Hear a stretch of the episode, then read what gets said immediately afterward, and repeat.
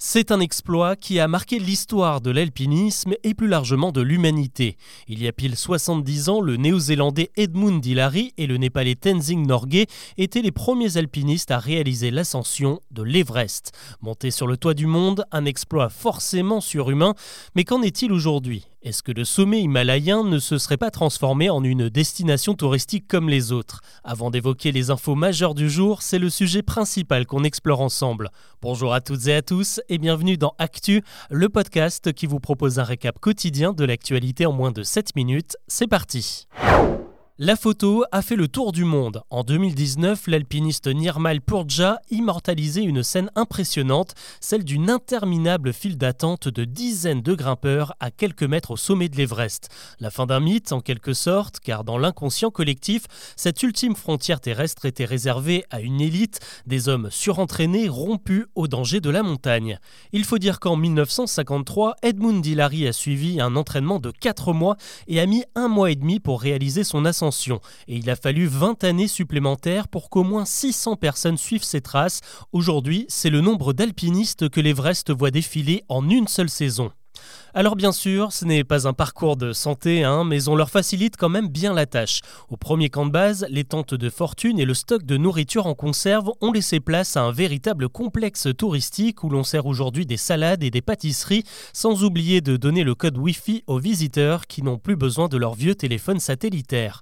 À l'époque, Edmund Hillary et Tenzin Norgay avaient mis 4 jours pour redescendre et communiquer la nouvelle de leur exploit au monde entier.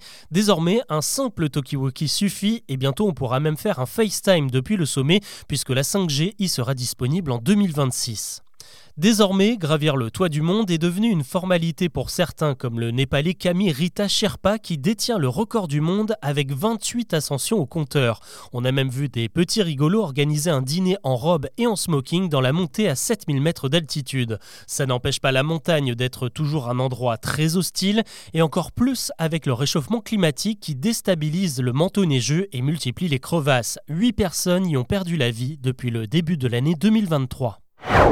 L'actu aujourd'hui, c'est aussi ce gros chantier du gouvernement, la lutte contre la fraude sociale.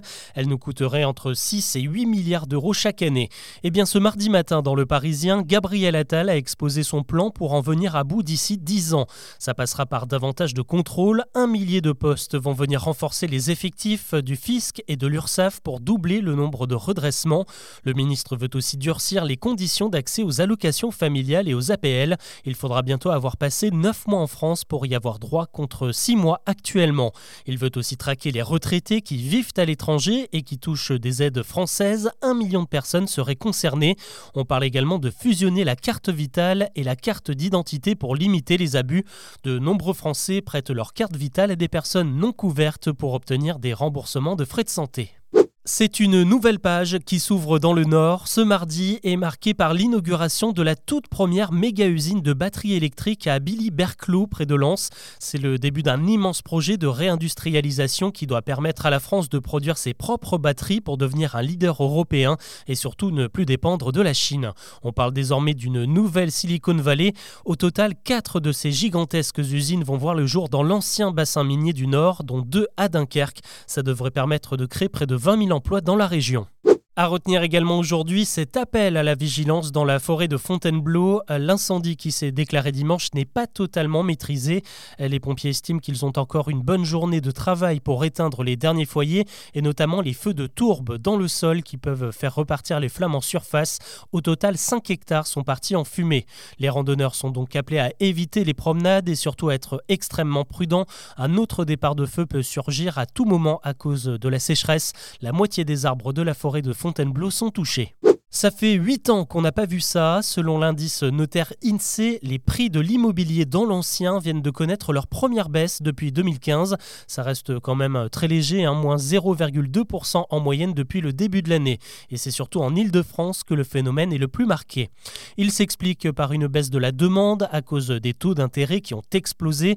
D'après certains experts, les prix devraient d'ailleurs continuer à dégringoler. On table même sur 20% de chute dans les prochaines années. Ce qui explique aussi aussi cette baisse des prix, c'est l'interdiction de la vente de logements trop gourmands en énergie. D'ici 2028, on ne pourra plus vendre un appartement ou une maison classée entre E et G.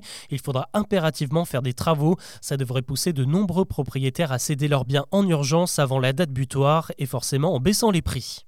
La SNCF a du souci à se faire après la liaison Paris-Lyon assurée par euh, Trenitalia. C'est un autre concurrent étranger qui se prépare à débarquer sur le réseau ferroviaire français. Selon une info du Parisien ce mardi, la Renfe, la compagnie nationale espagnole, prévoit de rouler elle aussi entre Paris et Lyon à partir de 2024. Une date pas vraiment choisie au hasard puisque ça se fera juste avant les JO. On peut donc s'attendre à une augmentation du nombre de liaisons, mais pas forcément à une baisse de prix. Euh, pour le moment, ça reste compliqué de concurrencer l'offre Wigo et surtout la ligne est déjà extrêmement fréquentée. Impossible de faire du volume, il faudra donc rentabiliser les quelques trains Renfe qui seront en circulation. On n'arrête plus la Chine. Ce mardi, les autorités de Pékin annoncent avoir envoyé leur tout premier astronaute civil dans l'espace. Il s'agit d'un professeur d'université qui va mener des expériences scientifiques à bord de Tiangong, la station spatiale chinoise.